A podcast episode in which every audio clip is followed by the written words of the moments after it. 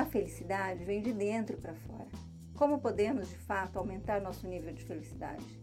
Como vimos, o que fazemos afeta concretamente como nos sentimos. Se formos fortes e ativos, é mais provável que sejamos felizes. Se conseguirmos uma qualidade de vida razoável, mesmo em circunstâncias relativamente modestas, seremos felizes. Se desenvolvermos metas que deem sentido às nossas vidas e nos mantivermos mental e fisicamente alertas, seremos felizes. É importante ter sonhos e assumir riscos na vida, não importa o quanto os sonhos sejam humildes e os riscos modestos. Amigos, família e entes queridos certamente entram em cena. Embora possamos ser felizes em momentos particulares de reflexão e durante atividades solitárias, a maioria de nós se sente melhor quando está com os outros. Indivíduos com uma grande rede social, aqueles com fortes habilidades interpessoais, tendem a ser mais felizes do que aqueles com poucos contatos. Um estado de abstinência não leva à felicidade, o que pode explicar parcialmente porque os extrovertidos são mais felizes que os introvertidos. Dito isto, alcançar felicidade realmente depende apenas de você.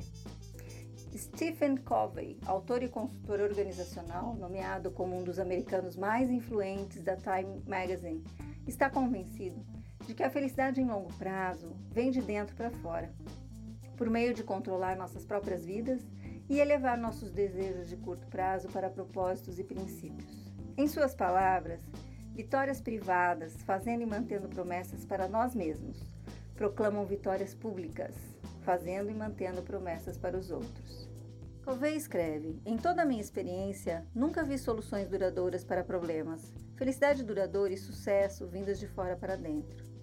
Ele passa a explorar a loucura de tentar mudar o mundo, sem falar no seu parceiro conjugal ou nos seus filhos, sem primeiro reconhecer e mudar o papel que desempenha, que é claramente o primeiro passo para a realização real. Felicidade são metas atingíveis. Outro fator no mix de felicidade é a proporção de expectativas e realizações de uma pessoa. Estabelecer metas é bom, mas se forem irrealisticamente altas, você pode falhar e cair na infelicidade. Até mesmo aqueles que realizam mais podem não necessariamente desfrutar de suas realizações, simplesmente porque são incapazes de se satisfazer. Por exemplo, os estudantes asiáticos que chegam às escolas norte-americanas frequentemente obtêm excelentes notas, mas têm menos conteúdo do que os colegas que estão se saindo menos bem. Por quê? Porque as demandas que eles impõem a si mesmos são ainda maiores do que os seus feitos extraordinários. Mais uma vez, a percepção e a capacidade de estabelecer um quadro de referência realista são essenciais para alcançar a felicidade. Embora este fosse o primeiro ano de Trevor em uma nova escola, ele queria tornar-se presidente do conselho estudantil, porque pensava que isso lhe daria uma imagem mais elevada. Seria uma oportunidade de conhecer novos colegas e o ajudaria a ser visto como uma figura de importância. Ao discutir isso com o pai, ele apontou: Acho que é uma ótima ideia que você queira contribuir. No entanto, você só estuda algumas semanas nessa escola. A maioria dos outros alunos já está lá há alguns anos. Acho boas as chances de você não ter sucesso. Não porque você não é um bom candidato ou não tem o que é preciso, mas porque as pessoas não tiveram a oportunidade de conhecer o quão bom você é. Talvez fosse melhor se você fizesse outra coisa com o qual ainda pudesse contribuir mas onde seu sucesso não dependesse de ser eleito por quem não conhece. Então, no próximo ano, quando eles passarem a te conhecer, você terá uma chance melhor. Trevor ouviu o pai e considerou os conselhos. Ele modificou seu objetivo. Em vez de concorrer ao conselho, ofereceu-se para o jornal da escola, que o colocava em contato com muitas pessoas. Permitia que ele fizesse lobby por questões escolares e exibia seu nome na assinatura uma vez a cada duas semanas. Ele se sentiu bem com sua decisão e ficou feliz com a experiência que teve no jornal. Pense no que teria acontecido se ele tivesse se candidatado a presidente do conselho escolar, dada a sua chegada recente. Provavelmente teria sido derrotado e se sentiria muito triste. No entanto, ao reexaminar e reajustar seu objetivo, ele conseguiu se concentrar em um que fosse atingível e do qual experimentou uma medida razoável de prazer. Claramente, a felicidade está ligada ao teste de realidade. Pessoas felizes são capazes de ter prazer no que fizerem e ainda podem fazer, em vez de serem levadas a pensar que deveriam ou devem fazer mais.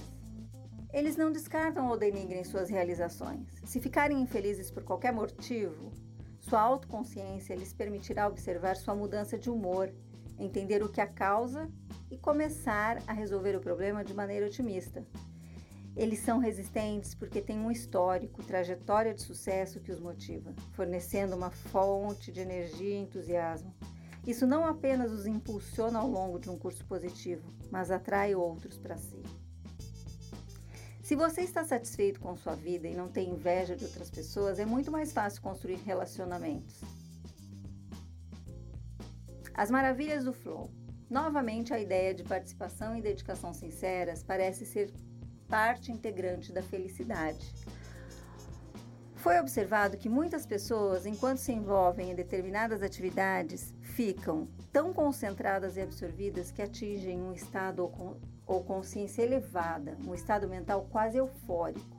Isso pode acontecer enquanto eles estão escrevendo ou pintando, praticando esportes ou caminhando em um lindo dia.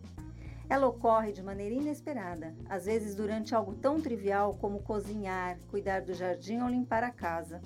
O elemento principal é o envolvimento total, estar realmente envolvido na atividade. Isso é chamado de flow. É um fenômeno que é um estado mental que ocorre na maioria das vezes quando você se envolve em tarefas que exigem intensa concentração e comprometimento. Quando sua habilidade é perfeitamente sintonizada com o desafio proposto pelo esforço. Além disso, a tarefa deve envolver uma meta clara e oferecer feedback imediato. Em seus estudos nos últimos 30 anos, Csikszentmihalyi descobriu que a maioria de nós geralmente vive nossas vidas em dois extremos. Estamos estressados pelo trabalho ou por outras obrigações, ou entediados por passar o tempo de lazer de maneira passiva. Trememos em resposta aos solavancos e desgastes de um determinado dia ou sucumbimos. Em algum lugar no meio há uma vida mais feliz e mais satisfatória. E mais, como incentivo final, a pesquisa comprovou o que muitos suspeitam: pessoas mais felizes vivem mais, enquanto as infelizes morrem mais cedo. Isso por si só pode ser suficiente para nos estimular a dar os primeiros passos em direção ao aprendizado de novas habilidades, alcançando os outros e buscando a felicidade dentro de nós mesmos e no que fazemos. Você conhece a trilha Emotions da Philip É uma oportunidade única para quem quer desenvolver a inteligência emocional e buscar autoconhecimento. O curso é dividido em seis módulos independentes, sendo o bem-estar e felicidade o segundo deles todos ministrados ao vivo e voltados para o desenvolvimento das competências emocionais mais relevantes, permitindo assim que você aperfeiçoe as questões que precisam ser revisitadas em sua vida neste momento. Conheça mais os nossos cursos e certificações em nosso site ou fale com nossos consultores. Eu sou Gisele Saad, gestora da rede Felipelli. Acreditamos que compartilhar conhecimento é somar força.